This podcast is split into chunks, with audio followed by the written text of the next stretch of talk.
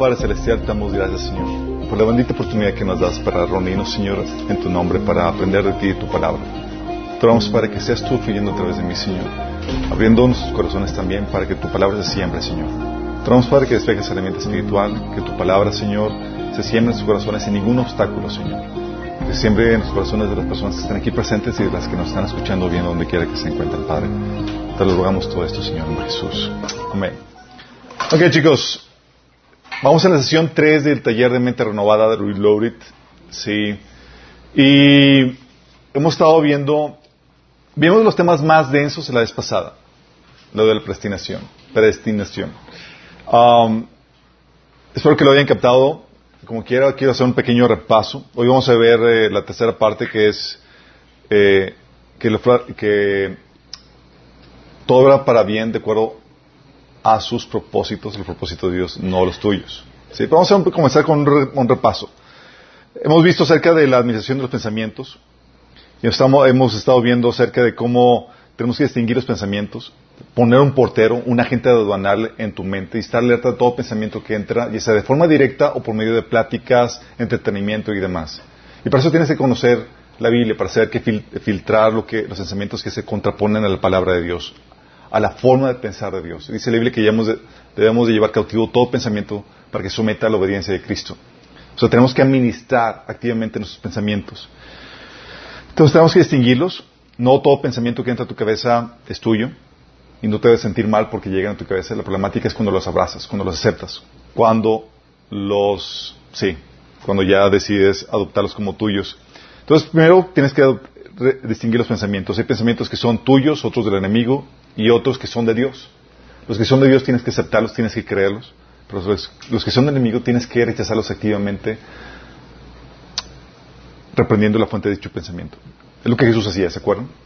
Aparte de mí, Satanás. Llega un pensamiento del enemigo, en nombre de Jesús lo rechazo y torno Satanás que te apartes de mí. Sí. Tienes que reprender al enemigo. Hay muchos pensamientos que vienen, que son inspiración así tal cual, espiritualmente diabólica. Y tienes que reprender a, Satanás, así como Jesús lo hacía. Si Jesús tuvo la necesidad de hacerlo, tú y yo, mucho más. Pero no basta con reprender el pensamiento. Tienes que sustituir el pensamiento con uno bíblico. Y es aquí donde la memorización de los pasajes de la Biblia es de suma importancia. ¿Sí? Tal vez no te lo sepas con punto y coma, pero sí te lo sabes parafraseado. Pero el chiste es que lo saques. ¿Por qué? Porque es la única forma en que puedes dejar o sustituir el pensamiento, pensando en las cosas de Dios, en, el pasaje que sustituye el mal pensamiento que estabas teniendo. Obviamente, eh, hay situaciones donde estás en medio de la plática y no es como que puedas ahí refutar con, con, eh, la Biblia o estás en el cine viendo ahí pura eh, endoctrinamiento vestido de entretenimiento pero es ahí donde internamente tienes que detectar, ups, esto es del enemigo. Ups, ya, porque la Biblia dice esto. Y recordar y traer, meterte en esa discusión mental que te ayuda a filtrar lo que te enseña el enemigo. Sí. Y es algo que, que por ejemplo, he estado, desde que me entregué al Señor, es algo que, que tuve que disciplinarme a hacer. Muchas películas, por ejemplo, te enseñan que te presentan el estilo de vida de promiscuidad sexual como fabuloso y demás. Yo tenía que traer a la mente, eh, es mentira, no te enseñan esto, ni esto, ni esto, y tenía que mencionar todo lo que, todos los efectos negativos, que la, que los medios de comunicación no te lo ven. Pero tú ya estás, teniendo ese diálogo, ya estás teniendo esta discusión, y estás refrenando o rechazando activamente esos pensamientos que vienen del enemigo, sea por medio del entretenimiento, por medio de las pláticas, etcétera, pero también directamente. ¿Sí? Entonces, distingue ese pensamiento si es del enemigo, lo rechazas y reprendes la fuente de, dicho pensamiento. En nombre de Jesús, rechazo su pensamiento y te ordeno, Satanás, que te apartes de mí. Sí. Ah, y te hace la mente el pensamiento bíblico. También vimos la pasada que todo obra para tu bien. Vimos que todo obra para tu bien porque Dios dispone que todas las cosas obren para tu bien. Y eso no significa que Dios viole tu libre albedrío o el libre albedrío de las personas. Dios lo respeta. Lo habíamos platicado. Y cuando la Biblia habla de que Dios tiene misericordia de quien tiene misericordia y endurece a quien Dios endurece, no lo está diciendo que lo hace arbitrariamente. Tú si conoces a Dios, tú sabes que Dios no endurece arbitrariamente ni tiene misericordia arbitrariamente, sino que su comportamiento obedece a su naturaleza. Sí, Dios no se puede negar ni puede comportarse de forma distinta a lo que Él es. Y la Biblia te enseña de quién sí tiene misericordia y cuándo endurece a una persona. Y tú y yo que conocemos a Dios podemos saber cuándo sí y cuándo no. No se lo dice a, las demás personas que lleguen con Él pidiéndole cuentas, como si, como si fueran su Señor. Pero nosotros sí nos enseña eso. De hecho, por eso dice la Biblia que eh, el que se gloríe, gloríese en qué? En conocer a Dios. Y también que el principio de la sabiduría es el temor a Jehová y el, principio de la inteligencia es conocer a Santísimo. Sí, Proverbios 9.10. Entonces Dios no viola el albedrío, pero se prepara de antemano ante Él. Dios ya sabe qué va a pasar, qué decisión vas a tomar y se prepara de antemano. Y la utiliza para desatar sus propósitos, como la imagen de la fotografía que hemos visto.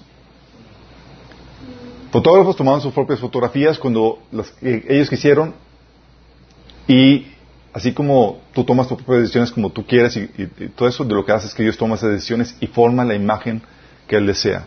¿Sí? Te lo voy a poner de otra forma. Dios conoce el mundo de posibilidades. ¿Sale? Todas las posibilidades, habidas por haber, las conoce. Pero dentro de esas posibilidades, Dios te dice cuál es su ideal. Te muestra su ideal. Hey, de todo esto, obedece, haz esto. Para que te vaya bien, para que no mueras. ¿Sí? ¿Por qué crees? Dios sabe, se prepara para lo que sabe que va a pasar, la realidad. Sí. Dios le dice a Adán y Eva, hey, no comas del árbol del conocimiento bien y del mal, porque el día que comas vas a morir. El ideal de Dios era que no murieran, que vivían para siempre. ¿Por qué crees? Dios ya sabía que iban a comer. Por eso Dios no estaba paniqueado cuando sucedió. Al contrario, se previó de antemano con la solución. Se preparó de antemano. Por eso dice la Biblia que Jesús es el Cordero de Dios que fue inmolado desde antes de la creación del mundo. Estaba, se había preparado de antemano. Entonces, aunque conoce el ideal, te muestra el ideal, se prepara para lo que sabe que va a pasar de antemano, para luego, para producir un ideal más glorioso. Esta es la maravilla de Dios. Sí. De tal manera que aunque el ideal de, Dios no era que el hombre pecara, que comiera el fruto prohibido, se preparó de antemano y desarrolló o desató un plan aún más glorioso. ¿Cómo que más glorioso? Porque se, Dios dio a conocer su, gloria, su esplendor por medio de las vasijas destinadas a destrucción y también las glorias de su riqueza, de su gracia para las vasijas eh, designadas para su gloria, es decir, nosotros. Pero, no solamente eso, sino que también a nosotros esa situación nos añadió más gloria. ¿Por qué más gloria? Porque antes tú y yo valíamos solamente porque éramos creados por Dios a su imagen y semejanza. Ahora no solamente vales porque eres una creación de Dios, aún eres más valioso que los ángeles porque fuiste comprado por precio de sangre. Increíblemente, Dios utilizó la caída para hacer todavía algo más glorioso. Sí, es lo que Dios hace. Y vas a verlo así siempre en la Biblia. Te muestra cuál es su ideal, digo, conoce el mundo de posibilidades, te muestra cuál es su ideal, se prepara para la realidad y la utiliza para producir un, ideal más glorioso. Este es Dios. Por eso no te puedes quejar de nada. Cuando sabes que Dios se preparó de antemano para todo escenario y lo utiliza para el bien de los que lo aman, sabes que cualquier fregadera que te suceda estaba prevista de Dios, estaba prevista por Dios para desatar el propósito de Dios para tu vida. Con esa perspectiva, con ese conocimiento y con la fe en este conocimiento, ¿te puedes sentir compasión de ti mismo? ¿Puedes tener la piti a gusto? No, Dios te la, frustra, te la frustra con esto. Completamente. Sí. Al contrario, te pone por encima de toda situación, de toda circunstancia. Porque sabes que todo obra para tu bien. Ya entiendes cómo. Si de repente estás en una situación donde te hicieron una fregadera, te vendieron como esclavo a Egipto. Pues dices, ah, pero esto, o sea, porque amo Dios, esto va a obrar para mi bien. efectivamente. A vuelta de, hoja te das cuenta que Dios utilizó eso para, para salvación de muchos. Cuando te pone como virrey de Egipto. Sí. O como la situación de Jesús. ¿Lo traicionaron? Sí. Judas lo traicionó y Jesús tranquilo dice, el Hijo del Hombre va de acuerdo a lo que está escrito acerca de él. Es decir, va a cumplir su propósito. pero hay de aquel por quien es entregado. Mejor le valdría no haber nacido. Y así pasa. Y no que, no que los malos quieran servir a Dios o que quieran ayudarte. No. Simplemente Dios se prohibió antemano y utiliza su libre albedrío, que en su intención es para mal de ti, para desatar las buenas obras y las cosas que Dios tiene preparado para ti. Qué glorioso es Dios, ¿no? Eso fue lo que vimos los días anteriores. Sin embargo, cuando vemos que Dios utiliza todo esto para tu, para tu bien, la mayoría tiene en mente, wow, Dios utiliza esto para mi, para, para mi bien, para mis propósitos, para mis sueños.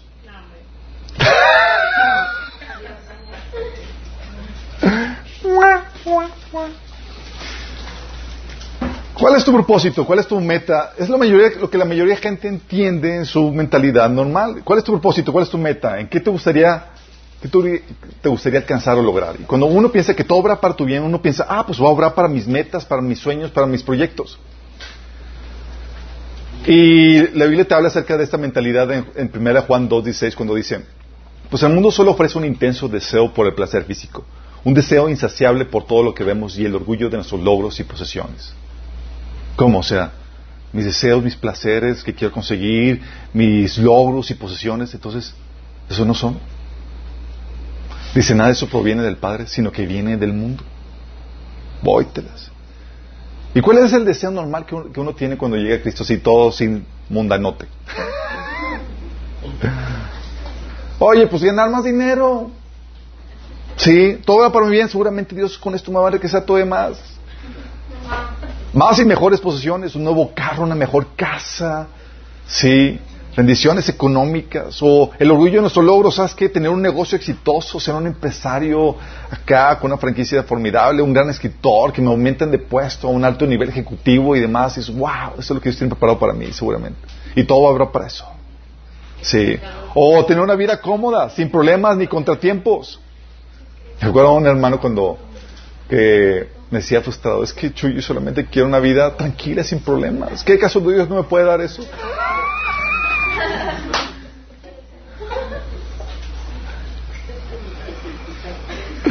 Sí. O para muchos, oye, quiero un matrimonio feliz. Un matrimonio feliz, oye Señor sobra para, para eso, mi método matrimonio feliz es algo bueno, algo piadoso, ¿por qué no? Sí. O como venden en muchos multiniveles, jubilarme a los 40, 50 años para dedicarme a disfrutar la vida. ¿Sí les han invitado? Sí. Oye, sí, para que tengas el estilo de vida que tú deseas y, y ya sin trabajar, ya jubilando, con una renta que te ofrecen, bla, bla, y dices, wow, sí. Lo compro y, sí, etcétera. Muchos son tus proyectos o propósitos. De hecho, ¿cuál es el llamado actual que la gente tiene, que se tiene en las iglesias? Entrégate a Cristo. Dios tiene un gran Dios plan para tu vida. Entrégate a Él. Y cuando le hablas a la gente de que Dios tiene un grandioso plan para tu vida, piensa en su término de grandioso de acuerdo a su mentalidad del mundo.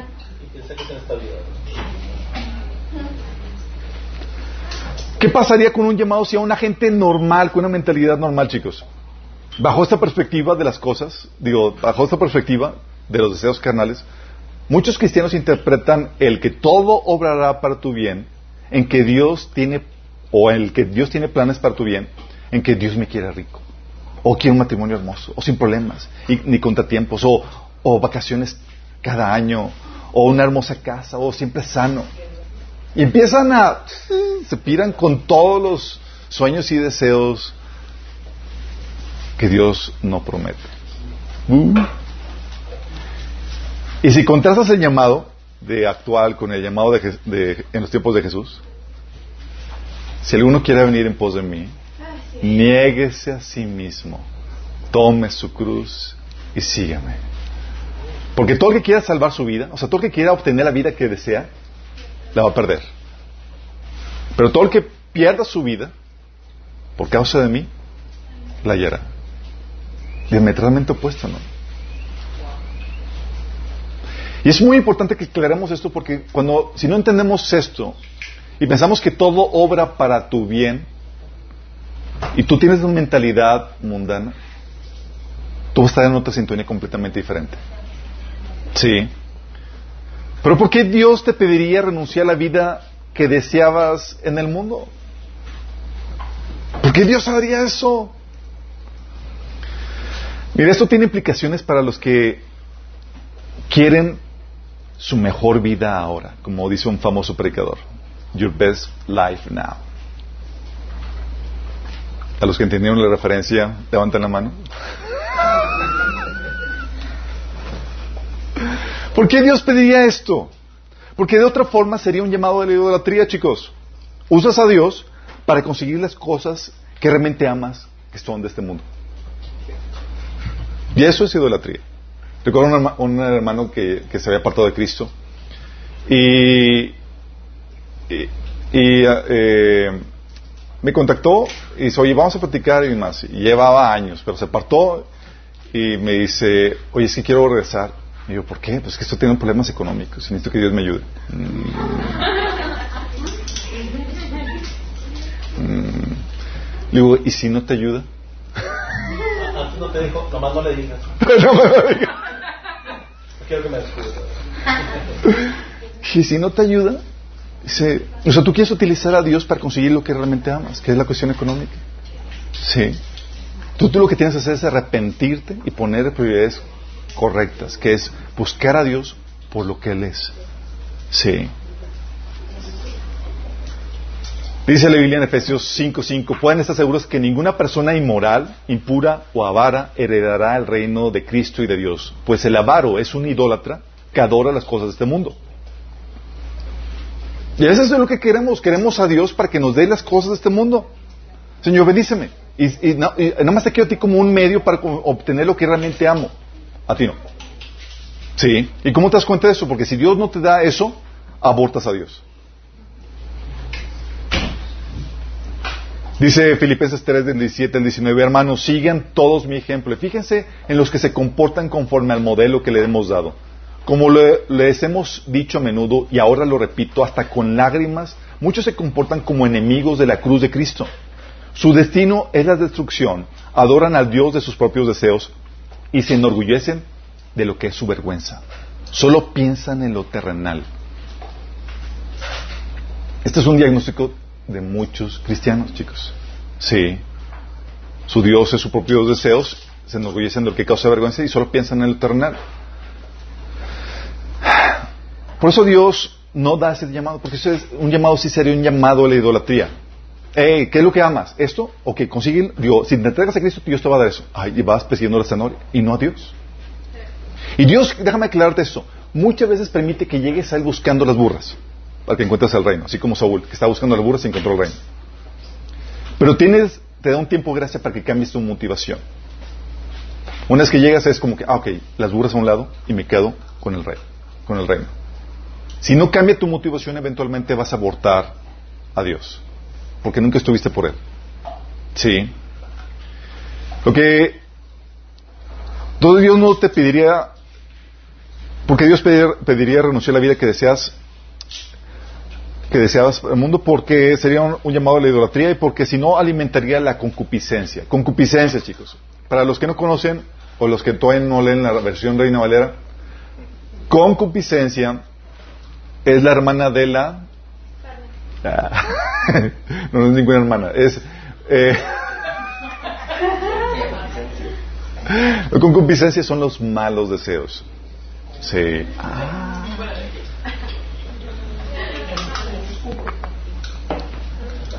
Lamentablemente, chicos, hoy en día casi no se habla de la concupiscencia o hay un desconocimiento, si no es que casi total de la concupiscencia que son los malos deseos de la carne, los malos deseos de la naturaleza pecaminosa o los deseos de la naturaleza pecaminosa. Y cuando tú llegas a Cristo, tú estás lleno de esos deseos. Y luego te llegas a Cristo y luego te dice, llegas a Cristo y te dicen, es que Dios en ti puso esos deseos en su corazón. Y dices, y no te enseña a distinguir la concupiscencia. Y dices, wow, entonces esos deseos Dios me lo puso. Sí. Y debes de perseguirlos, demuestran tu propósito. ¡Ah! Oye, mi deseo es serme rico. ¡Wow! Dios lo puso en ti. Dios quiere que seas un gran empresario. ¡Ah! Sí dice Romanos 1.25, hablando de la concupiscencia. Por lo cual también Dios los entregó a la inmundicia en la concupiscencia de sus corazones, de modo que deshonraran entre sí sus propios cuerpos. Aquí está hablando Romanos 1 de que como no tuvieron en cuenta a Dios, Dios los entregó a la inmundicia, a la concupiscencia de sus corazones. Es decir, les dio, les permitió que, obtuvieran lo que deseaban sus corazones, chicos. ¿Alguien ¿Alguna vez te ha pasado que Dios te concede lo que estabas terqueando? Y luego te lo da y dices, ¡Ay! Señor, no me vuelvas a dar algo que vaya en contra de tu voluntad. La otra versión, la nueva versión internacional, te lo pone de esta forma. Dice, por eso Dios los entregó a los malos deseos de sus corazones. Los malos deseos de sus corazones, ¿qué son? Las concupiscencias. Dice Romanos 6:12. ¿Todos los deseos corazón son malos? No, no todos los deseos son malos. Pero es aquí donde la única forma que tienes para distinguir cuáles son buenos o malos es la palabra de Dios. Y cuando empiezas a renovar, empiezas a filtrar, ups, esto es malo, esto no va de acuerdo a los planes de Dios. En.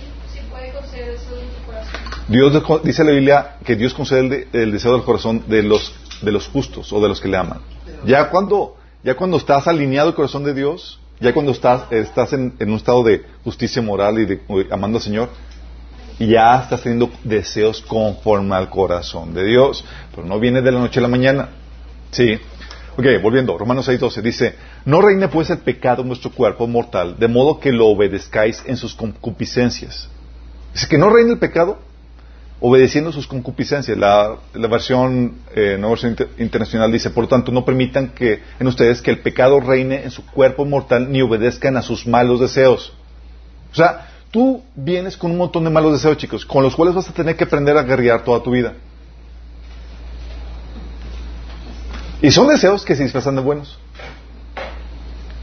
Dice 2 Timoteo 4:3, porque vendrá tiempo cuando no sufrirán la sana doctrina, sino que teniendo comezón de oír, se amontonarán maestros conforme a sus propias concupiscencias. Es decir, van a seguir, eh, está hablando de una, una situación en el cristianismo donde los cristianos ya no van a querer sufrir la doctrina de Cristo.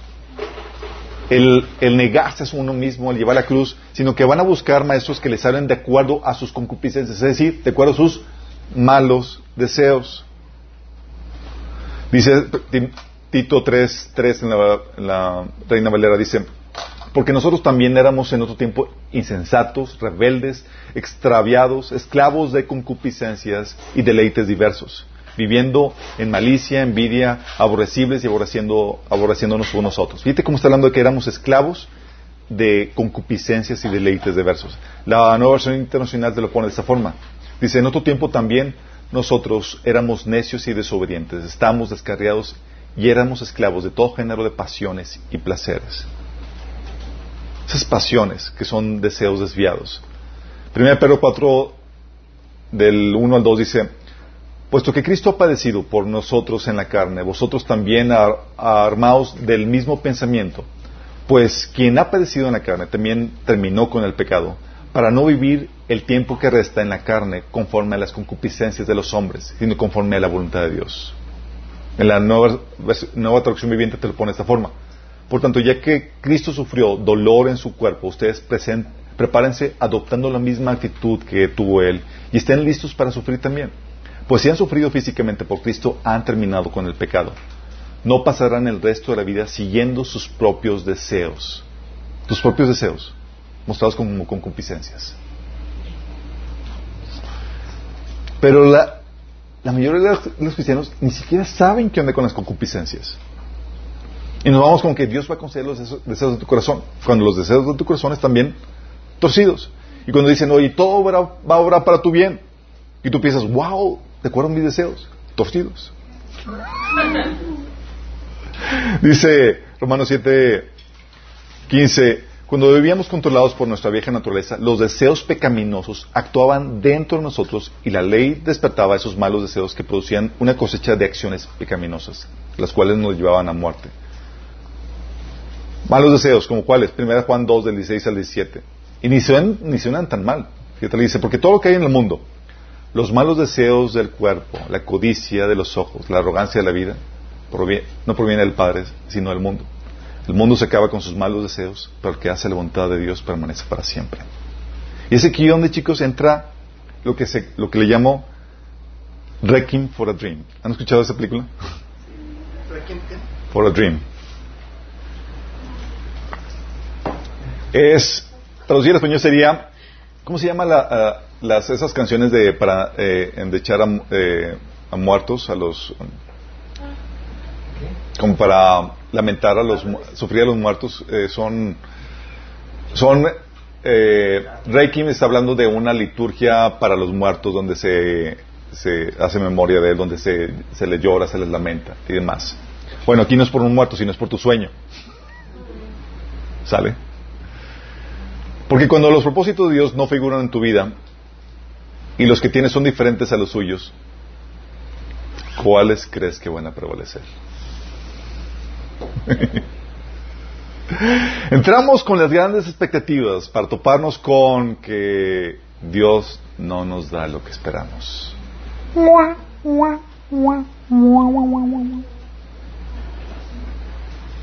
Heavy.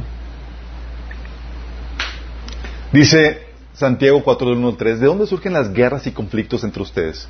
¿No es precisamente de las pasiones, o sea, esos deseos, que luchan dentro de ustedes mismos?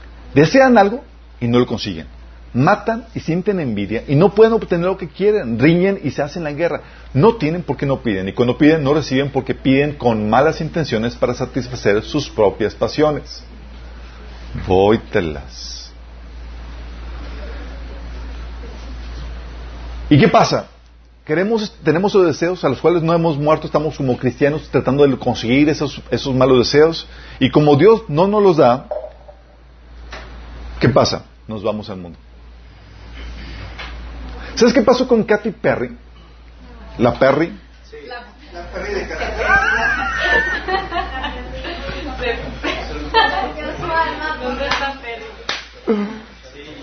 La Perry que volvió a su vómito.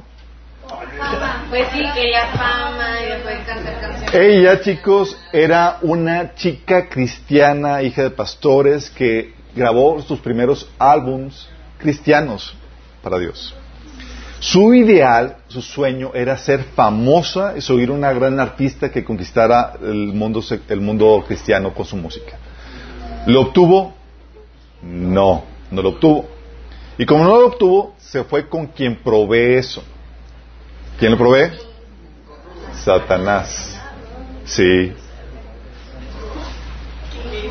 Y vendió su alma al diablo, chicos. Y el primer álbum con que se lanzó al estrellato fue con fue la primera rola de I Kiss a Girl, con el cual selló su, su, pacto con el enemigo. Y así pasa, chicos.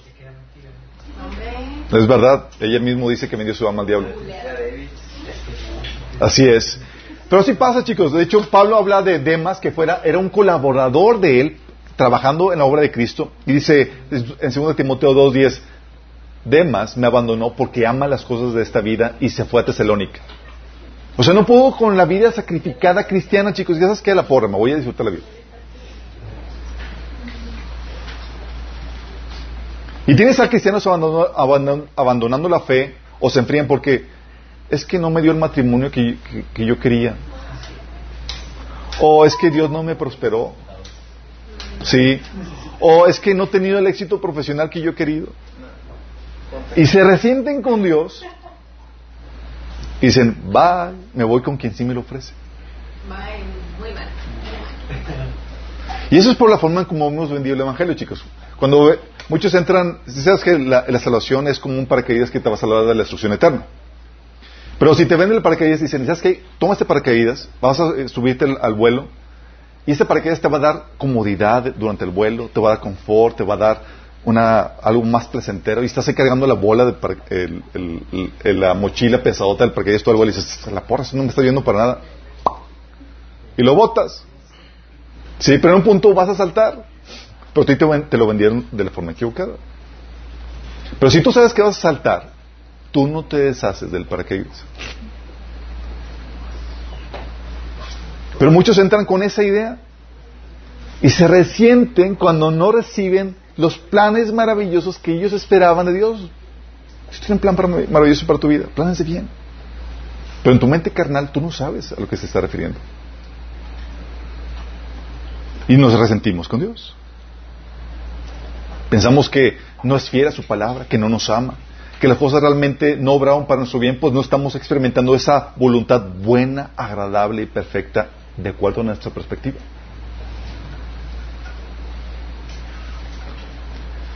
Y luego tratamos de chantajear a Dios de muy diversas formas. Vamos a pactar para, para sacarle el, lo que queremos con Dios, o tratamos de hacerle manita de puerco, etcétera. Sí. Y a veces somos muy altaneros o muy orgullosos o pretenciosos. Nos resistimos a creer que Dios está diciendo no a lo que queremos. Decimos, lo declaramos y empezamos a forzar lo que Dios quiere para nuestra vida. Sí, Santiago 4 del 13 al 16 dice, presten atención, ustedes que dicen, hoy o mañana iremos a tal o cual ciudad y nos quedaremos un año, haremos negocios ahí y ganaremos dinero, lo declaramos en el nombre del Señor. Dice, Santiago, ¿cómo saben que sería su vida el día de mañana? La vida de ustedes es como la neblina del amanecer, aparece un rato y luego se esfuma. Lo que deben de decir es, si el Señor quiere, viviremos y haremos esto o aquello. De lo contrario, están haciendo alarde de sus propios planes pretenciosos y semejante jactancia es maligna. O sea, ¿de dónde es- está inspirado? Del enemigo. Dice Proverbios 16:9, el corazón del hombre traza su rumbo, pero sus pasos los dirige el Señor. O sea, tú dices, ah, por allá, y el Señor te llevó a otro lugar que nada que ver. Sí. Estamos pretenciosos y estamos, nos resentimos con Dios y demás. Porque, chicos, muchos llegamos a Cristo con ídolos bajo el brazo, expectativas que esperamos que Dios nos dé y condicionamos nuestra fidelidad a Dios con tal de que nos dé eso que realmente amamos, que no es Dios. Y cuando Dios no nos da eso, abortamos eso para seguir a nuestros ídolos, como salió con Katy Perry. Ídolos de cualquier índole, chicos. A veces el ídolo es libertad eh, económica, matrimonio feliz, una estabilidad laboral, el que no haya crisis económicas, el que, el que no, me, no me enferme, etcétera, etcétera, etcétera. Y como no te lo concede, se dice, no, pues es que Señor, yo venía por eso, no venía por ti. Y contigo pues no lo encontré. Ahí se ve. Sí. Al menos que cedamos a nuestros ídolos para ganar a Dios.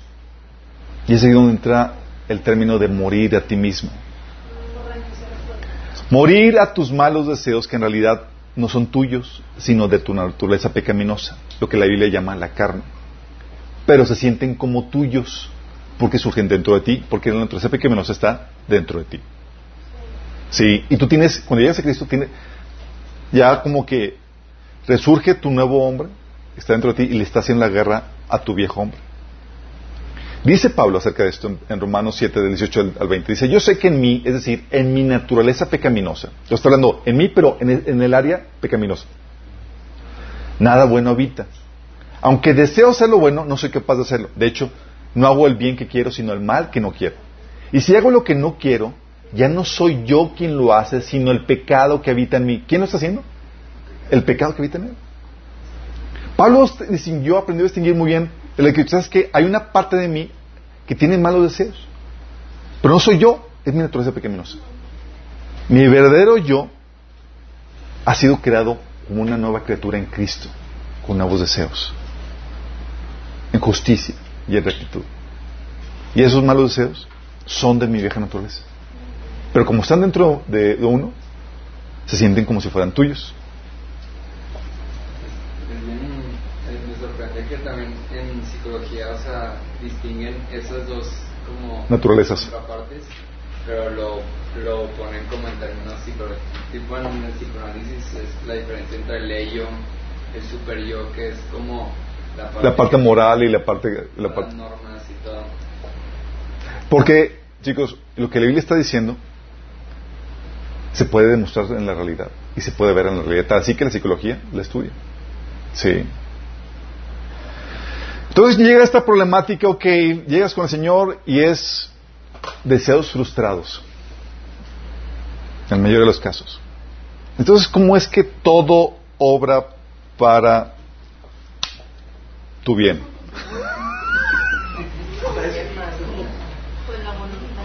¿Cómo es que todo obra para tu bien? Ok, vamos a entender cómo es que todo obra para tu bien. Primero, la Biblia te dice que todo obra para tu bien y está condicionado a dos cosas. Dice Romanos 8:28, y sabemos que los que aman a Dios, todas las cosas les ayudan a bien. Esto es a los que conforme a su propósito son llamados. Romanos 8:28. Condiciona dos cosas. Uno, a que ames a Dios. Y dos, de acuerdo a sus propósitos, no los tuyos.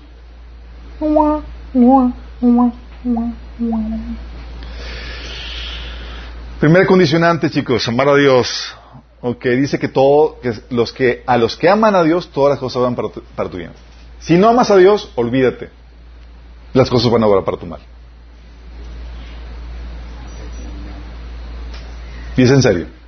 De hecho, tal así, que dice en la primera carta de Corintios, en el último capítulo, que todo el que no ama a Cristo sea maldito. Es decir, que te vaya mal. Heavy. Y no necesariamente que te vayan a dar negocio. Sí. Qué grueso, ¿no? Ok, condicionante amar a Dios. Cuando hablamos de amar a Dios, estamos hablando de que tu relación con Dios debe ser lo más importante. Lo más importante. No sigues a Dios por los regalos o bendiciones que te pueda dar, sino por quién es Él. Cuando una señal de haber nacido de nuevo, de que realmente eres algo, es que tienes un hambre por Dios. Como dice salmista, dice que fuera a ti nada desea en la tierra. Dice Salmo 73, 25, ¿a quién tengo en el cielo sino ti? Te deseo más que cualquier cosa en la tierra. O como dice la otra versión, fuera de ti nada deseo en la tierra. Es el tipo de amor que Dios quiere. Donde ya, dice, no dice Salmo 84, 10, dice, porque mejor es un día en tus atrios, o sea, en tu presencia, que mil fuera de ellos. Sugería antes estar en la puerta de la casa de Dios que habitar en las moradas de maldad. Eso prefiere estar de portero que andar en las mansiones de, de los malos. ¿Por qué? Por, estar en su presencia. Filipenses 3, 7 te habla de que Pablo, entendiendo la importancia de Dios, su, su relación con él, de que decía él, cuantas cosas eran para mí ganancia, las he tomado como pérdida por amor a Cristo. Es el tipo de amor que hace que todas las cosas obren para tu bien. En donde nada se compara. El versículo 8 de- del mismo capítulo de Filipenses dice, así es, todo lo demás no vale nada cuando se le compara con el infinito valor de conocer a Cristo Jesús, mi Señor. Por amor a Él, he desechado todo lo demás y lo considero basura a fin de ganar a Cristo y llegar a ser uno con Él. Qué romántico. Es una persona apasionada por el Señor. ¿Has estado enamorado de, de, alguien así cuando estás así todo clavado de que te desvives por esa persona? ¿No han llegado a ese, punto? Sí. Cuando el amor eros te toma control de ti y hasta lloras por la persona porque ya está cerca de... no lo he permitido. Porque hemos muerto al mundo, chicos. Dice Gálatas 6:14. Pero lejos esté de mí gloriarme, sino en la cruz de Cristo, eh, de nuestro Señor Jesucristo, por quien el mundo me es crucificado a mí y yo al mundo. O sea, ya el interés por el mundo feneció. Sí, porque mi interés está completamente absorto en la persona de Cristo. Porque Cristo, chicos, es la perla escondida por la que estás dispuesto a vender todo. Jesús lo puso en, una parábola en Mateo 13, 44 que decía, además el reino de los cielos es semejante a un tesoro escondido en un campo, el cual un hombre halla, y lo esconde de nuevo, y gozoso por ello va y vende todo lo que tiene y compra aquel campo. Es decir, está dispuesto a deshacerse de todo para obtener ese tesoro escondido. Y Cristo es nuestro tesoro escondido por el cual hemos estado dispuestos a renunciar a todo con tal de obtenerlo Él, como decía Pablo. Porque en nuestras almas hemos encontrado que solamente encuentra satisfacción, plenitud, gozo en nuestra relación con Cristo. Como dice el salmista, en el Salmo 42 del 1 al 2, como el siervo brama por las corrientes de las aguas. Así clama por ti, oh Dios, el alma mía. Mi alma tiene sed del Dios, el Dios vivo. ¿Cuándo vendré y me presentaré delante de Dios? Nosotros sabemos que ni el trabajo, ni las posesiones, ni el éxito va a satisfacer el alma. Sí. Por eso el Salmo 27, el 4 al 8 decía, lo único que le pido al Señor, lo que más anhelo, es vivir en la casa del Señor todos los días de mi vida, deleitándome en la perfección del Señor y meditando dentro de su templo. Lo dice el Señor, mi corazón te ha oído decir, ven y converse conmigo, el llamado del Señor. Y mi corazón responde, aquí vengo, Señor. Híjole. Él es nuestra porción. Dice Salmo 16, 5. O sea, oye, ¿qué voy a obtener? Vas a obtenerme a mí. Dice, Jehová es la porción de mi herencia y de mi copa. Tú sustentas mi fuerte, mi suerte. Lamentaciones 3:24. Mi porción es Jehová, dijo mi alma, por tanto en él esperaré. Él es nuestra recompensa. De hecho, cuando se presenta Dios ante Abraham, le dice en Génesis 15:1, no temas Abraham, yo soy tu escudo y tu muy grande recompensa. Obviamente tienes a Dios, tienes a Dios, tienes todo. Sí. Lo demás palidece comparado en su amor por Él, como dice Lucas 14, 26. Si alguno viene a mí y no sacrifica el amor, a su, el amor a su padre y a su madre, o a su esposo, o a sus hijos, o a sus hermanos, o a sus hermanas, y aún en su propia vida, no puede ser mi discípulo. Porque Jesús sabía que Él está por encima de todo. Pues Él es el creador de todo, chicos. Y a poco no tiene sentido que el creador sea de infinito más valor que la creación. Obviamente. Por eso, en esta vida efímera es lo que tenemos Él como la base, como el sustento de todo. Y ese, este era el secreto de, Jesús, chicos. Su relación con Dios era su todo. Y todo lo demás lo tomaba como pérdida. En su momento de mayor crisis, chicos, Jesús decía, no estoy solo. Juan 16, 3, 32. Él estaba, dice la Biblia en Juan 1, 18, en el seno del Padre, en esa relación íntima con el Padre. En Juan 8, 29 dice, no me ha dejado solo porque yo hago lo que le agrada. Su relación con Él era así de crucial, chicos, para sostenerse en medio de situaciones difíciles. Porque la satisfacción del hombre, es algo que tienes que aprender, la satisfacción del hombre, chicos, no radica en las cosas que tienes, en los éxitos o logros. La satisfacción del hombre es relacional. Es decir, radica en con quién te estás relacionando. Ni con cosas, como dice Juan Lucas 12, eh, 15, ni con proyectos, como dice Eclesiastés 2, del 9 al 11, sino una relación, como enseña Juan 17, 3, o 2 Corintios 13, 14. Cualquier otra cosa fuera de Dios, de tu relación con Dios, son cisternas rotas que no satisfacen. Como dice Jeremías 2.13. Por eso tu primera meta, tu primer ministerio, lo que en teoría más deseas para ti, es más de Dios. Apocalipsis 2.9 dice, una cosa tengo contra ti, que has abandonado tu primer amor. ¿Cuál es el primer amor, chicos? El primer amor es el amor por Dios. Como dice, el primer mandamiento es el amar a Dios sobre todas las cosas. Y cuando está, amas al Señor, dice Colosenses 2.9, y vosotros estáis completos en Él. Es decir, estás pleno. Sí. Es lo que decía Pablo en, Efesios 3, del 7 al 18, que, Dios que, quería que, que, conocieras y experimentaras la profundidad del amor de Dios para que encontraras en eso la plenitud de, Cristo. Como dice Habacuc 3.17, que aunque la mies no dé su fruto, aunque la higuera no, no florezca, no haya frutos en las vides, aunque falle la cosecha del olivo y los campos no produzcan alimentos, aunque en el aprisco no haya ovejas, sino ni ganado en alguno de los establos, con todo alabaré a Jehová. Sí. Qué fuerte, ¿no? Porque nuestra felicidad no depende de las circunstancias, sino de tenerlo a Él en medio de cualquier circunstancia. Pero el engaño de la serpiente ¿Sabes cuál es? No estás completo. ¿Tienes a Dios? Dice, no estás completo. Adán y Eva están completos en Dios antes de la caída. Sí, ¿cuál feliz? No, te falta algo. Y te vende una frustración. Te falta algo para ser pleno. Te falta sabiduría, les vendió la- un conocimiento oculto a la, la serpiente. Te falta algo para ser feliz. En Génesis 3 ves esa tentación, dice, no estás completo. Y llegan, sigue llegando a esa misma tentación. Las mujeres hoy en día no estás completo si solamente eres mamá y te quedas en casa trabajando. No es completo si no consigues el carro o si no consigues todo aquello. Y el enemigo te vende la frustración y si tú compras esa frustración, vas a comprar su solución.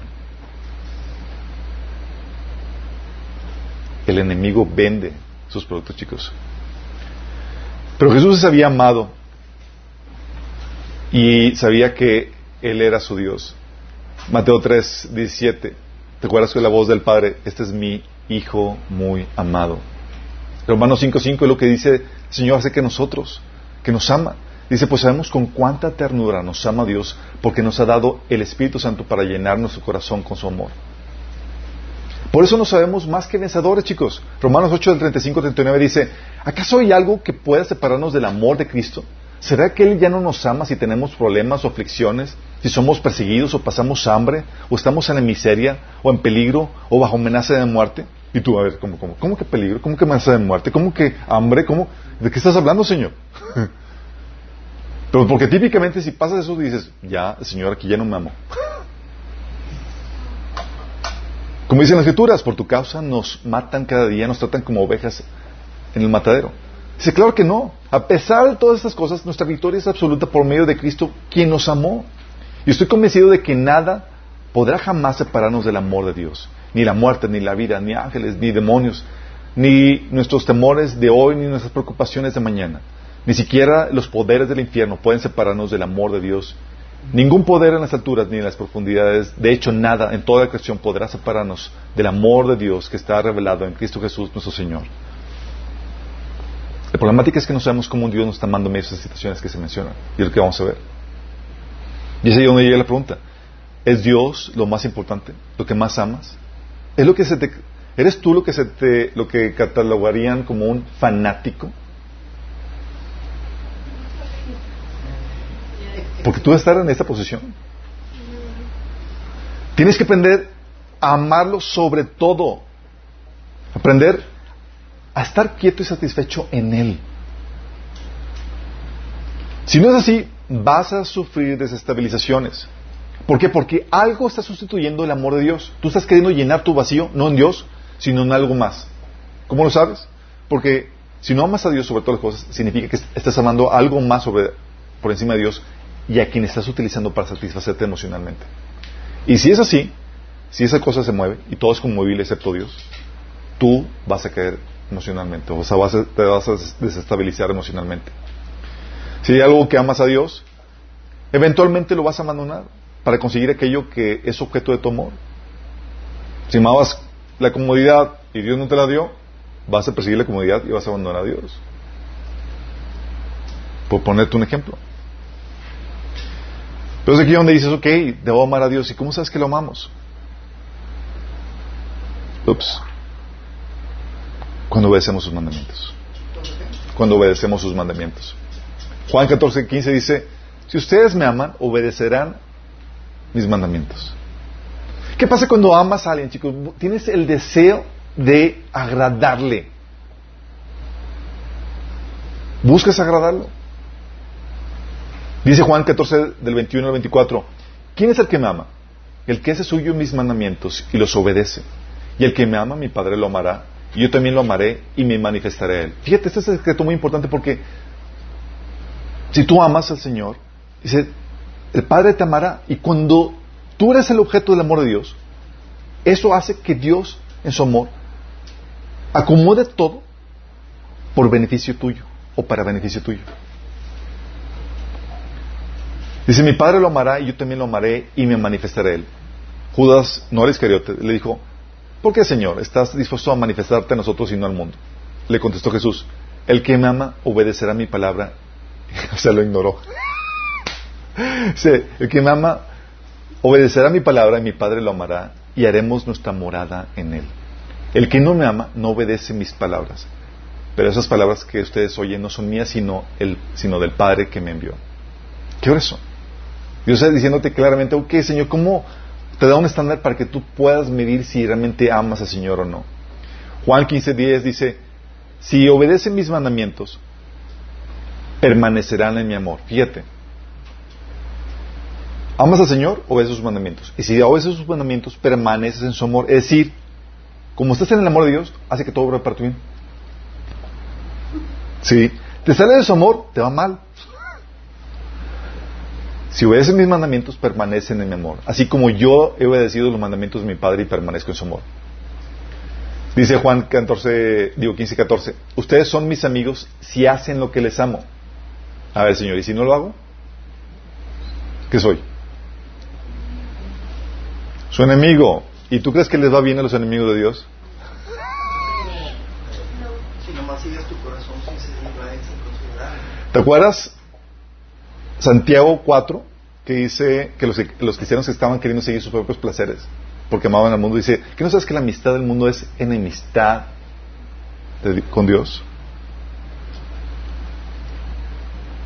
Es decir, estás amando al mundo antes que a Dios, entonces estás convirtiendo en su enemigo. Y te quedas decirte esto.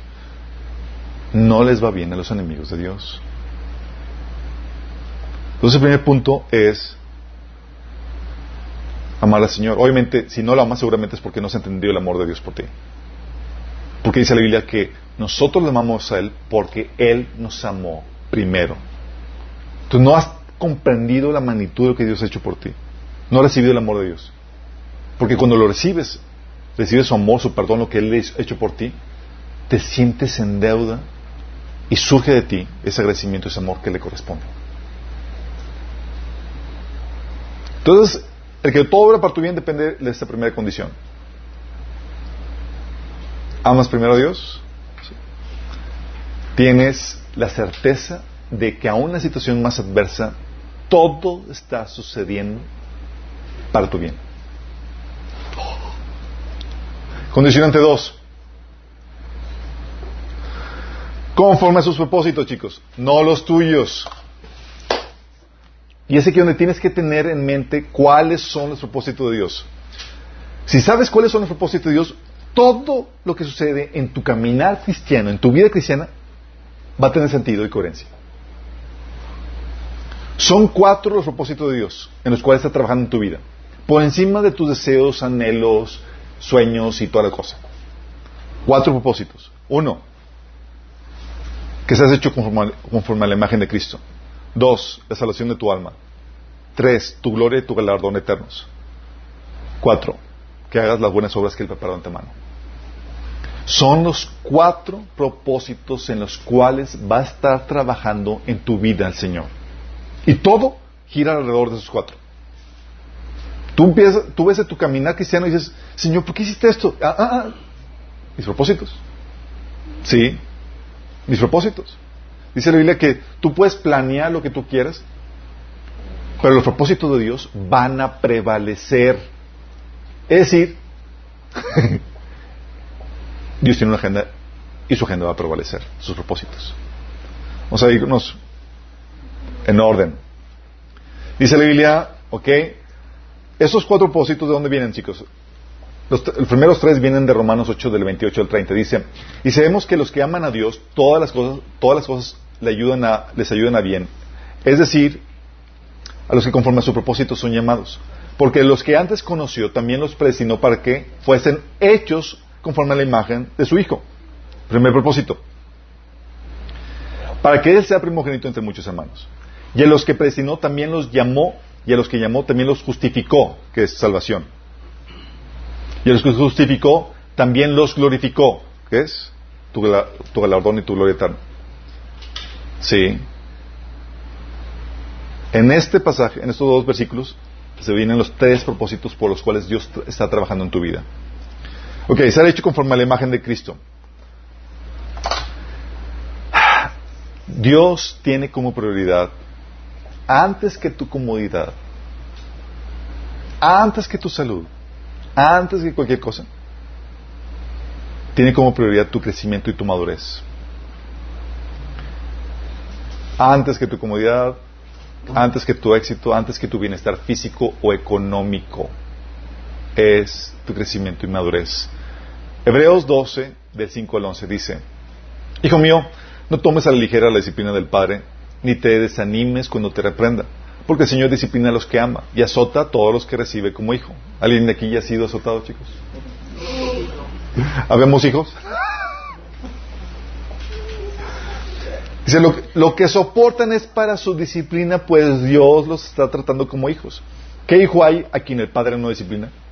Y si a ustedes se les deja sin disciplina, que todos reciben, entonces son bastardos y no hijos ilegítimos. Oye, pero ¿por qué le prospera siendo malo? Ah, bastardo.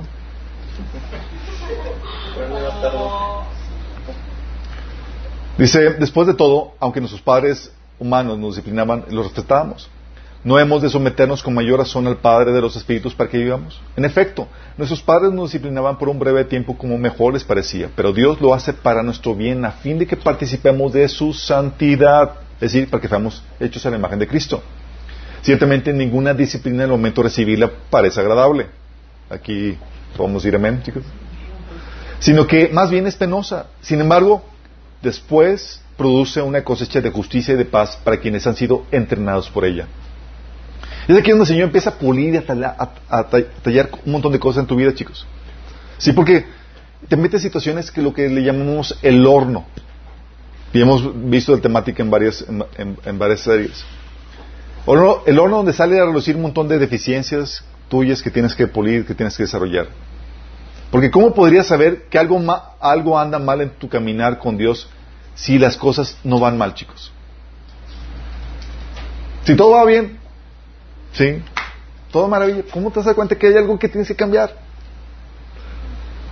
¿No?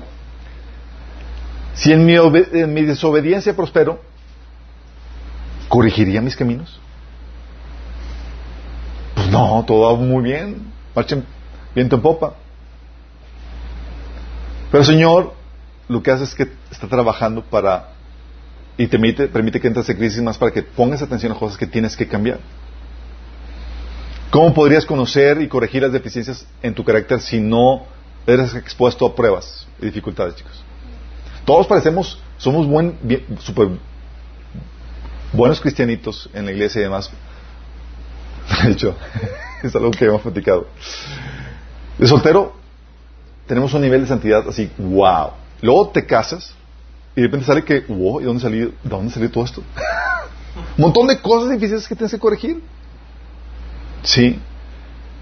Y Dios te expone a esas situaciones porque la, el propósito de Dios es tu comodidad. No, es que seas hecho conforme a la imagen de su Hijo. Yo creo situaciones en las que Dios me tuvo que someter, situaciones de prueba dificultad, desde, de hecho desde que, entré a Cristo, desde que me entregué a Cristo, en donde yo oraba por mi comodidad. Primero con la situación de mi papá que me hacía la vida de cuadritos. Y oraba para que se convirtiera, porque sabía que si se convertía todo se iba a poner armonía y yo iba a poder vivir la vida cómoda que yo estaba esperando. Y oraba y en eso llega el Espíritu Santo y me dice, no lo voy a cambiar. Yo, ¿cómo que no lo vas a cambiar? Si primero te voy a cambiar a ti por medio de sus defectos y problemáticas. Y ya que termine contigo, me voy detrás de él. O te dicen eso y es como que, ah. ¿Te cuenta la motivación con la cual estás orando? Estás orando por tu comodidad, realmente no por su salvación. Y estás orando porque querías, tu prioridad era estar bien. Y el propósito de Dios llega conmigo y su consuelo era, voy a utilizarlo para pulirte y forjarte la imagen de Cristo. Sí. Entonces, oye, esa situación problemática, y Dios dice, ah, está orando para tu bien. Señor, pero yo quiero mi comida. No, no, no. Mis propósitos. ¿Cuáles son? Que se ha hecho la imagen de Cristo. No es otra situación. Dios abrió las puertas así milagrosamente para enviarme así, con todo pagado, a Michigan saliendo de la prepa, para estudiar ahí eh, inglés por un año. Y era, viste a Dios que Dios movió las puertas, los contactos de una forma milagrosa, así impresionante. Y llego a Michigan, me duró la gloria uno o dos meses y me cambian de casa al literalmente el infierno. La familia con la que estaba había, eran tres hijos y los cuales me odiaron porque pues me portaba mejor que ellos, pues estás, normalmente estás viviendo en una familia y tienes que portarte lo mejor que puedas. Y me trataban a mí de maravilloso su paz, a punto que yo me gané la envidia de ellos. Y ellos me hubieran podido matar si hubieran podido, si no es porque Dios ahí los limitaba en eso. Pero hacían, me agarraban a golpes, destruían mis cosas, me trataban de hostigar de las formas más diversas que te puedas imaginar. Yo estaba en un punto donde pues, estaba con- con- segurísimo que Dios me había ahí, pero no sabía por qué me había llevado a esta situación. esa situación de que ya estás hacia el punto, ya estás en el que ya no aguantas más, estaba haciéndome cortito cuando el Señor estaba orando. Y dice, Señor, ya sácame de aquí, no aguanto, está llorando en su presencia. Y el Señor me dice, ¿no te das cuenta de lo que estoy haciendo? Y yo, no, Señor. Estás aprendiendo a amar a tu enemigo, a perdonar, a ser benigno con ellos, a ser bondadoso con el que no lo merece, a, de- a devolver bien por mal. Y yo, oh, estás aprendiendo, estás, de- desarrollando los frutos del Espíritu Santo en ti. Me enseña eso el Espíritu Santo y cambió mi oración y dije, Señor, no me saques de aquí. Sientes ese propósito. Y esa situación, la verdad, estaba obrando para mi bien, chicos. Y lo interesante caso es que ellos estaban pensando que estaban haciéndome algo mal. Y en el Señor yo lo estaba utilizando para mi bien. Entonces cada cosa que me fregadera que me hacían, yo me estaba entrenando a ver cómo tengo que reaccionar. Me puse las pilas y a las cuantas semanas me había cambiado a, otra casa donde era prácticamente el cielo. Aquí yo estaba, eh, estaba perdiendo de peso porque no podía comer y demás. Y era maltratado, les molestaba que cantara alabanzas y demás. A la otra casa, no, no, no. Engordé lo que. Y le fascinaba que cantara la viejita donde yo estaba. Era una viejita que me atendía. Aquí canta y toda la cosa. Y acá me, me explotaban con lavando platos y demás. Y no te metes en la cocina. Todo aquí yo lo hago y yo lavo los platos. Sí. No, no, no. ¿Por qué hace? Dios te da tiempos de refrigerio, pero Dios te mete también esas dificultades, esas pruebas, porque Dios tiene en mente algo que no es tu comodidad, que es ese propósito. Hacerte la imagen de Cristo. Tú ves eso y dices, propósito de Dios, ah, está orando por mi bien. Dios me puso una persona excelentemente odiosa, ideal para desarrollar la imagen de Cristo. Entonces está orando por mi bien. Entonces en su amor Dios nos quebranta, quebranta nuestro corazón para que no sigamos en, en pecado, para quitar nuestro egoísmo, para que maduremos, para que seamos a su imagen. ¿Duele? Sí, sí duele. ¿El que duele significa que sea, que sea algo malo? No. Primer propósito, que seas hecho conforme a la imagen de Cristo. Segundo propósito, Romanos 8:30 que dice, a los que predestinó también los llamó y los llamó, a los que llamó a estos también justificó. Justificó está hablando de salvarlos. Y Dios tiene como prioridad tu salvación por encima de tu bienestar y tus placeres temporales. ¿Eres salvo? Sí, y Dios te quiere mantener salvo. Por eso dice Pablo en 1 Corintios 11:32. Sin embargo, cuando el Señor nos juzga, nos está disciplinando para que no seamos condenados junto con el mundo. Es decir, te da pau pau cuando haces alguna tarugada porque Dios no quiere que te vayas a la perdición. No quiere que pierdas la salvación. Si eso fuera posible. ¿Y qué hace? Te disciplina. Dices, oye, ¿por qué pasó esto, Señor? Ah, ya te das cuenta, sacó a relucir cosas que te hace cambiar. O desviaciones. Y Pablo hablaba acerca de, eso. Segunda Pedro 3.9 dice, en realidad no es que el Señor sea lento para cumplir su promesa como algunos piensan. Al contrario, es paciente por amor a ustedes. O sea, había muchos dentro de la iglesia que no habían agarrado la onda, que realmente no se habían convertido. Dice, no quiere que nadie sea destruido, quiere que todos se arrepientan. Entonces, ¿qué va a hacer? Dios va a mover situaciones y, y- cosas para, para tu salvación. ¿Qué pasa? Muchas personas, por ejemplo, llegan a los pies de Cristo por crisis que pasaron, o sea, de enfermedad, económicas y demás. Dice, si no hubiera pasado eso, no se hubieran entregado a Cristo. Dice Romanos Marcos 8:36, porque ¿qué aprovecha el hombre si ganara el mundo y perdiera su alma? Y mucho de lo que hace es que ese mundo que están ganando lo desmorona y entran en crisis para que puedan voltear y, y buscar a Dios. Sí. Filipenses 3 del 7 al 8 dice, por cuantas cosas eran para mí ganancia las he estimado como pérdida por amor a Cristo. Ciertamente aún estimo todas las cosas como pérdida por la excelencia del conocimiento de Cristo Jesús, mi Señor, por amor al cual lo he perdido todo y lo tengo por basura por ganar a, Cristo. Muchas veces lo que Dios hace, chicos, es que para, por causa de nuestra salvación, saca o ataca a nuestros ídolos, aquellas cosas que amamos demasiado. Y no lo quita. Porque estamos de idólatras. Se dice, eh, tu salvación estaba en juego. Porque acuérdate que ningún idólatra va a heredar el reino de Dios.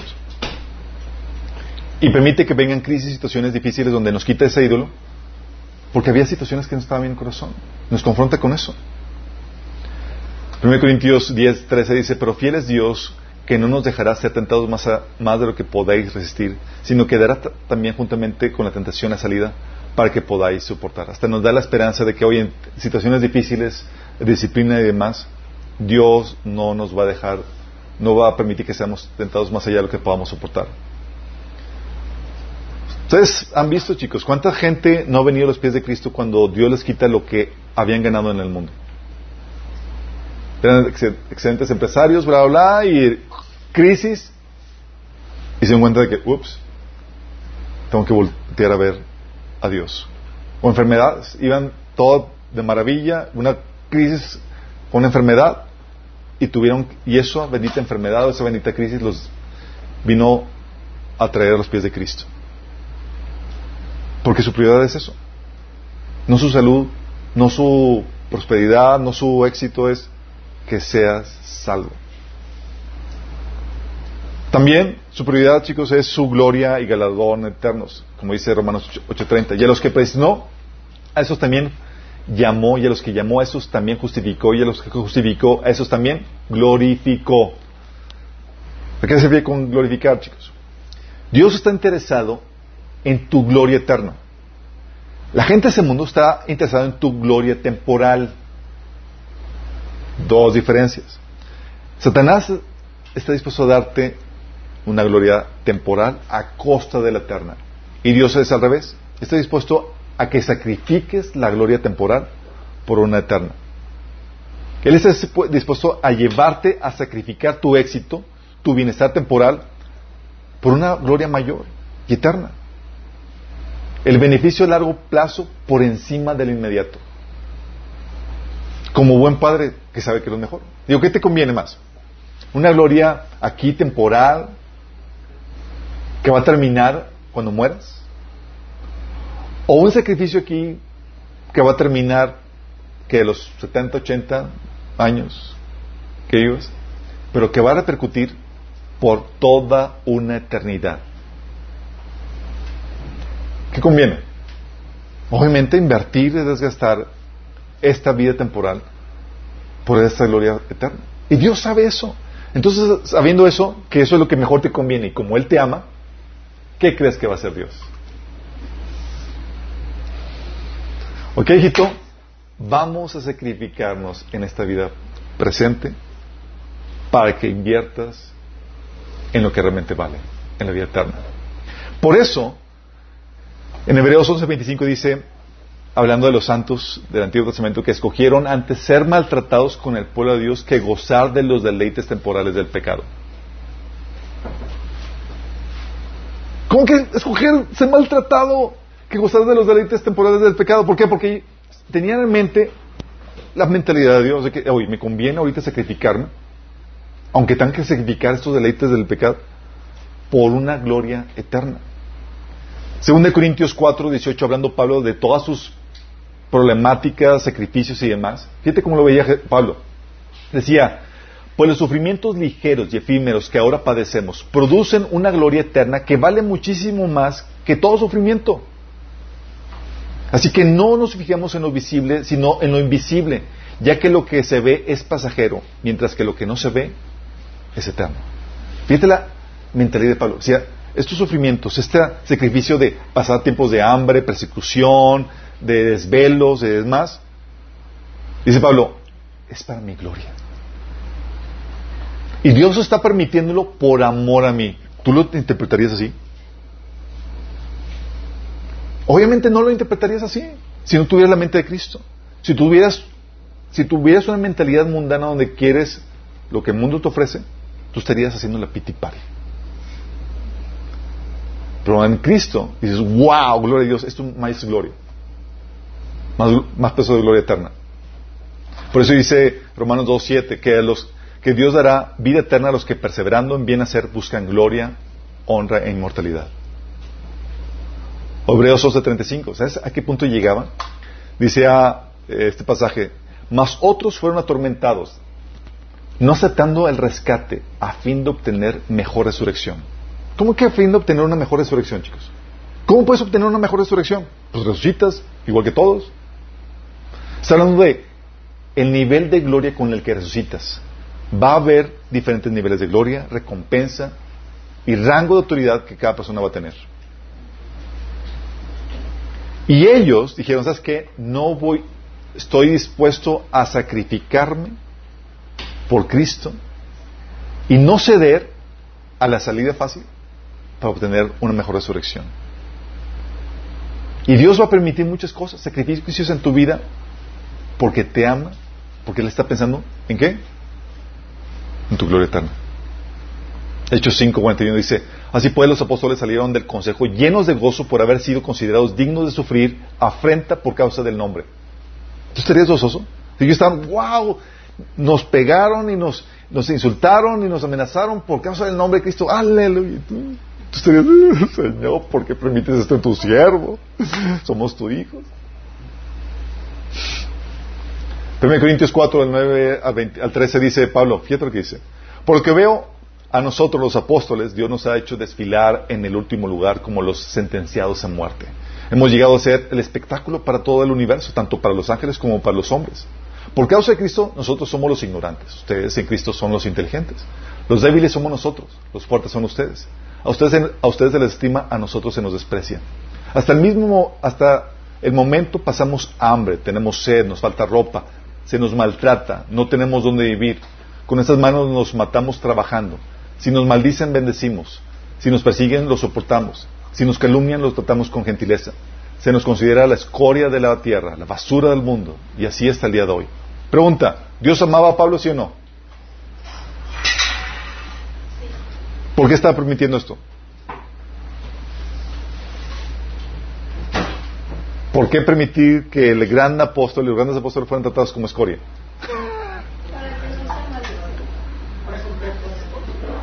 Por su gloria eterna. Y Pablo no lo entendía.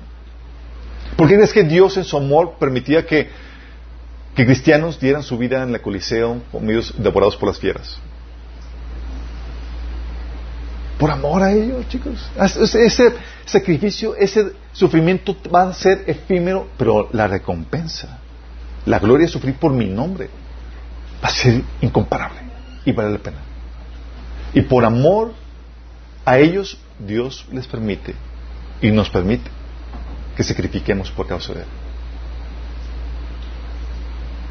Pues si no tuvieras en mente el propósito de Dios, tú estarías haciendo la piti. Como decía una amiga, eh, una chica cristiana que estaba me diciendo, es que ¿por qué? O sea, yo soy hija de Dios.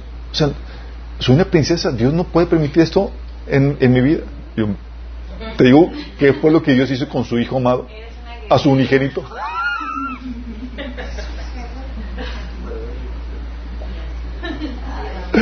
Y dice la Biblia, a nosotros no solamente se nos ha dado el privilegio de creer en Cristo, sino el privilegio de sufrir por Él. Porque es un privilegio. ¿Por qué privilegio? Porque nos va a traer una tremenda honra eterna. Por eso decía Jesús que nos, nos gocemos y demos brincos de júbilo porque cuando la gente nos insulte o diga todo tipo de calumnias en nuestro, en nuestro en contra, porque ahí vamos a tener una, una gran recompensa en el cielo. Tu sacrificio personal, tus vituperios, tu arduo trabajo, va a tener una tremenda recompensa. Entonces Dios permite eso, chicos. Aquí Dios no me está mandando. Cuando tú pierdes de vista el propósito de Dios, la piti pare. Señor, es que frustraste mis planes. Eh, hijito, todo bien de acuerdo a mis propósitos para tu vida. ¿Cuáles son? Que seas hecho en la imagen de Cristo. Mantenerte en el camino, la salvación, tu gloria y tu galardón eterno. Y también que puedas hacer las obras que preparó antemano. Que generes valor. Yo estoy invirtiendo en ti y esperar fruto. Dice que somos hechura suya, creados en Cristo Jesús para buenas obras, las cuales Dios preparó antemano para que no hubiéramos en ellas. Eso se refiere al Señor que está trabajando en ti para que puedas producir todas estas buenas obras. Filipenses dice que estoy convencido de esto, que el que comenzó tan buena obra en ustedes le irá perfeccionando hasta el día de Cristo Jesús. Muchas veces queremos que Dios nos prospere en nuestros, en nuestros propios planes, en sus propios proyectos y no en los suyos.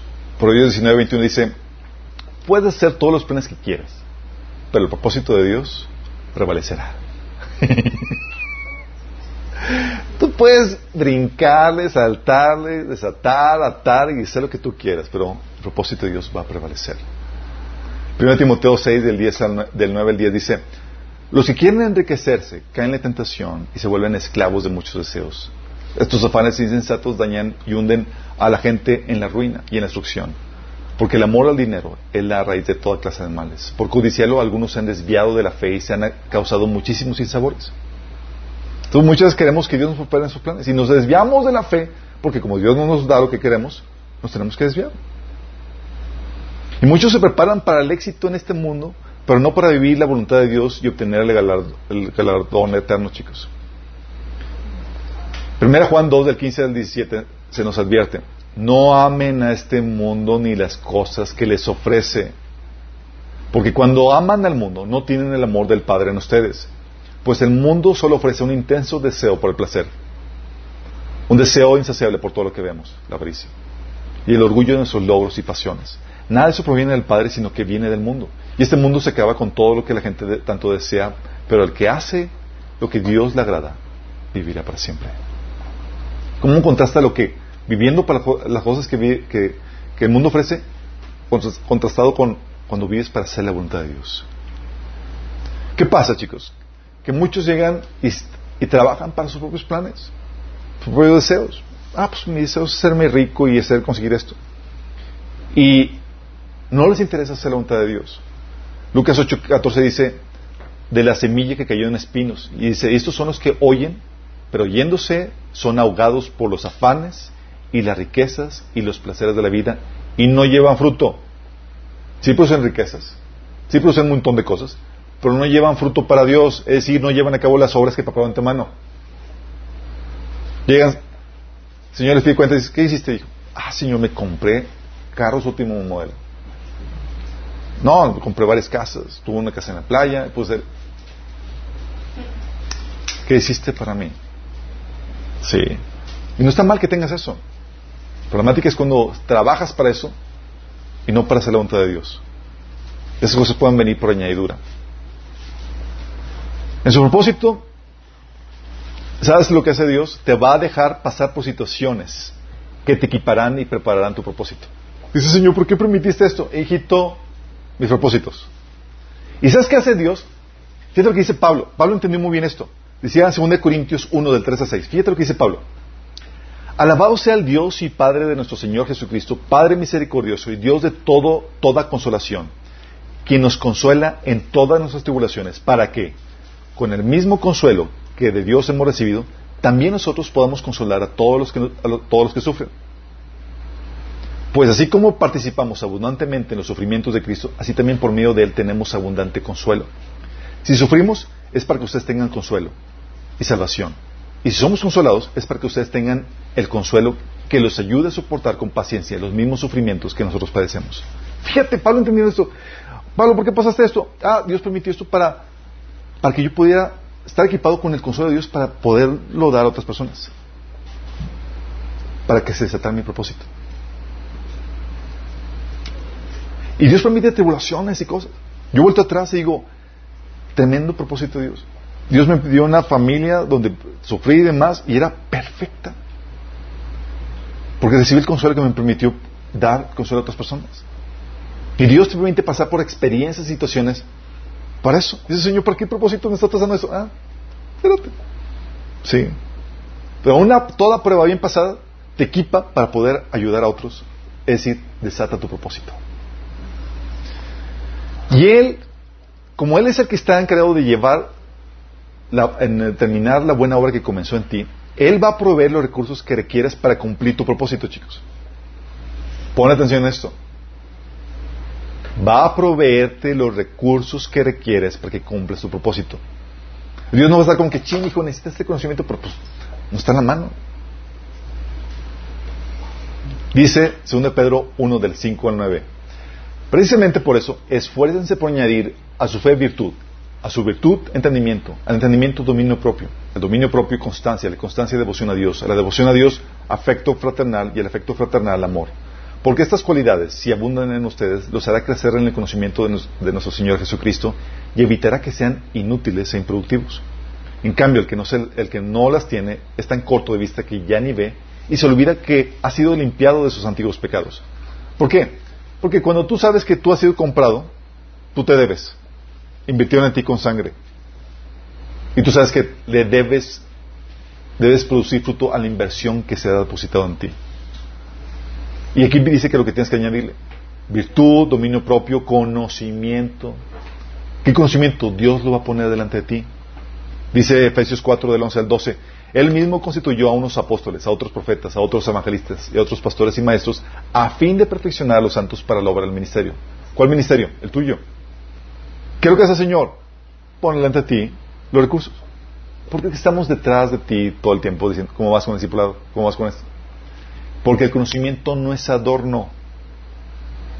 Si el Señor te puso aquí y está poniendo los recursos delante de ti, es porque lo requieres para cumplir tu propósito. Así tal cual lo requieres. Y Él va a abrir y cerrar puertas de acuerdo a tu propósito, chicos. Ups. Va a abrir o cerrar puertas de acuerdo a eso. En Hechos 16, del 6 al 10, habla, narra Pablo de cómo iban a, querían predicar a tal, lugar y el Espíritu dice, no, les bloqueó. Querían predicar acá y dice, no, hasta que abrió otra puerta con los de, los de Macedonia. O en Apocalipsis 3, 8 que dice, conozco tus obras, mire que delante de ti he dejado una puerta abierta que nadie puede cerrar. Yo sé que tus fuerzas son pocas, pero has obedecido mi palabra y no has renegado mi nombre. Dios abriendo la puerta por la cual tienes que ir. Y yo creo que situaciones, chicos, donde una situación, estaba en la, escuela y invitaron a, mi grupo de amigos, dos de ellos trabajaban en la universidad, e invitaron a un colega amigo, también estudiante, a que diera unas pláticas de liderazgo. ¿Y quién crees que estaba trabajando en un libro para liderazgo? Yo, y a mí no me invitaron. Yo estaba, Y el Señor me recuerda, eh, soy yo cerrando la puerta, no son ellos. Yo soy el que abro y cierro las puertas de acuerdo a tu propósito. Que tienes que enfocarte en lo que te dije que hicieras. Ah, ok, sí. Cuando ves eso y ves a Dios detrás abriendo y cerrando puertas, ya no te resientes con nadie. Porque sabes que todo obra de acuerdo a tu propósito. De acuerdo al propósito de Dios. Es decir, todo obra de acuerdo a los planes, a las buenas obras que Dios preparó en tu mano para ti. Las puertas que se tienen que abrir para que cumplas tu propósito se van a abrir. Ya de ser platicado. El caso donde, oye, yo estaba trabajando para, haber escrito el libro de la empresa de mi padre, eh, como estudiante, y me graduó y yo quería conseguir eh, eh, patrocinadores para eso. Y Dios me envía a Suiza y a, regañadientes tuve que ir allá y me envió para compartir el evangelio a una chica. Pero al regreso ya era como que chin, verano frustrado porque no conseguí los patrocinadores que yo quería para publicar mi libro. Y tenía otro viaje en vuelta y era Canadá. Y este amigo en Canadá, llegando, me recuerdo, me dice, oye, acompáñame, tengo una junta en donde, de la asociación a la que pertenezco. Y era una asociación cristiana. Y el tema de la asociación era, ¿qué vamos a hacer con tanto dinero a fin de, eh, porque no podemos llegar a, fin de año con tanto dinero? Tenemos que buscar un libro cristiano que publicar. ¿Y quién crees que tiene un libro? ¿Por qué? Porque Dios abre puertas y cierra las puertas de acuerdo a los planes que Dios tiene preparados para ti, a las obras que Dios quiere que tú realices. Así como que, ah, el Señor no puede entrar a tal universidad, o perdí la beca, o, pasó esto. Y tú ves que Dios frustrado, pues chin, todos los planes frustrados. No. Todo fríamente calculado para que puedas hacer las obras que Dios preparó de antemano para ti. Por eso tienes una responsabilidad. Y parte de, esta, de, este, de obras que preparo antemano, Dios te exige que te prepares no solamente profesionalmente o técnicamente para que sepas cómo hacer trabajos normales, sino para que sepas representar a Dios en medio de sus trabajos. Tienes una autoridad como rey para que desempeñes en el área profesional, pero una como sacerdote, para que representes a Dios en el conocimiento de Él y sus principios. Dice 2 Timoteo 2, 21, hablando de las pasiones juveniles, dice que si alguno se limpia de estas cosas, será instrumento para honra, santificado y útil al Señor, dispuesto para toda buena obra. Si te santificas, vas a poder llevar a cabo las buenas obras. No solamente eso, si te preparas, dice la Biblia en 2 Timoteo 3, del 16 al 17, toda la escritura es inspirada por Dios y útil para enseñar, para reprender, para corregir y para instruir en la justicia, a fin de que el siervo de Dios esté enteramente capacitado para toda buena obra. Oye, ¿cómo estar capacitado para hacer las obras de Dios? ¿Conoces la Biblia?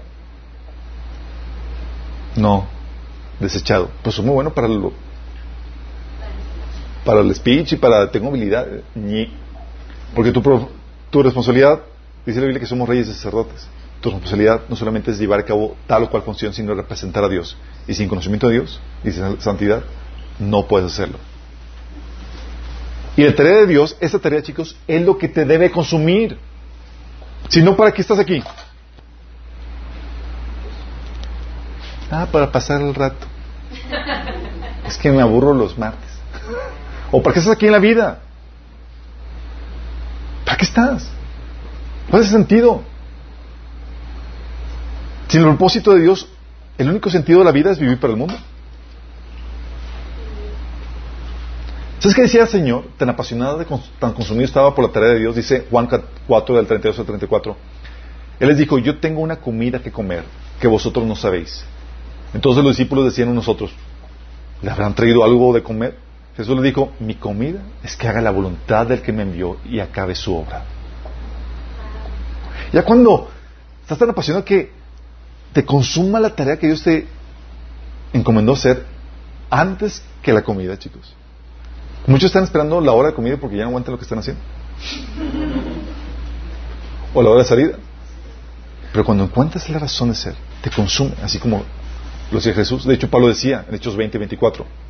Sin embargo, considero que mi vida carece de valor para mí mismo con tal de que termine mi carrera y lleve a cabo el servicio que me ha encomendado el Señor Jesús, que es el dar testimonio del Evangelio de la gracia de Dios. Si mi vida carece de valor, dice, ¿cómo yo logro hacer esto, pastor? Sin santidad no. Sin carácter Cristo tampoco. Para llevar a cabo la tarea de la obra, tienes que ser probado en el desierto. Es algo que hemos platicado en otras ocasiones. Pero la problemática con esto, chicos, es que tenemos estos propósitos de Dios. ¿Y cuánto los tenemos presentes en las vivencias que tenemos en su vida? Ah, esto está hablando para bien, ¿de cuál es el propósito? Ah, ¿de cuál es el otro propósito? Ah, ¿de cuál es el otro propósito? Y esto te ayuda a entender el consuelo de Dios por muchas veces. Porque llegas al Señor y dice, te recuerda el Señor, hey, hijito, gloria eterna, gloria eterna. Llegas al Señor y ah, tu carácter. Sí. Ah, tu salvación, hijito. Sí, Señor, ¿por qué no me prosperas? Porque te, te, me, te me pierdes. ¿Te me perderías? Sí. La problemática es que nuestros propósitos típicamente son las añadiduras, chicos. Dice Mateo 6:33, mas buscad primeramente el reino de Dios y su justicia, ¿y qué? Todo lo demás será añadido. Reino de Dios, chicos, ¿qué quiere decir con que busques primero el reino de Dios? A la voluntad de Dios, a su gobierno para tu vida. Es decir, lo que vimos anteriormente. ¿Cuál es su voluntad? Su salvación, digo, su salvación, el carácter de Cristo, sí, las buenas obras que Dios preparó antemano para ti. Es decir, que seas una persona que genera valor, sí, tu gloria eterna. Si haces esto, si buscas el propósito de Dios, vienen las añadiduras. ¿Cuáles son las añadiduras? En ese pasaje, comida, vestido, comodidades, recursos económicos, relaciones armoniosas, un bonito matrimonio, etcétera, etcétera. Llegan no porque lo buscaste, sino que porque buscaste el propósito de Dios. Pero muchos tratan de buscar las añadiduras primero y pensando que el reino va a venir por consecuencia. No funciona así. Si lo haces así y eres hijo de Dios, prepárate para el pao, pao. Sí. Si no va la fórmula. 1 Timoteo 6, de 9 al 10 dice, los que quieren enriquecerse caen en la tentación y se vuelven esclavos de muchos deseos. Estos afanes insensatos y dañinos hunden a la gente en la ruina y en la destrucción. Porque el amor al dinero es la raíz de toda clase de males. Por codiciarlo, algunos se han desviado de la fe y se han causado muchos sinsabores.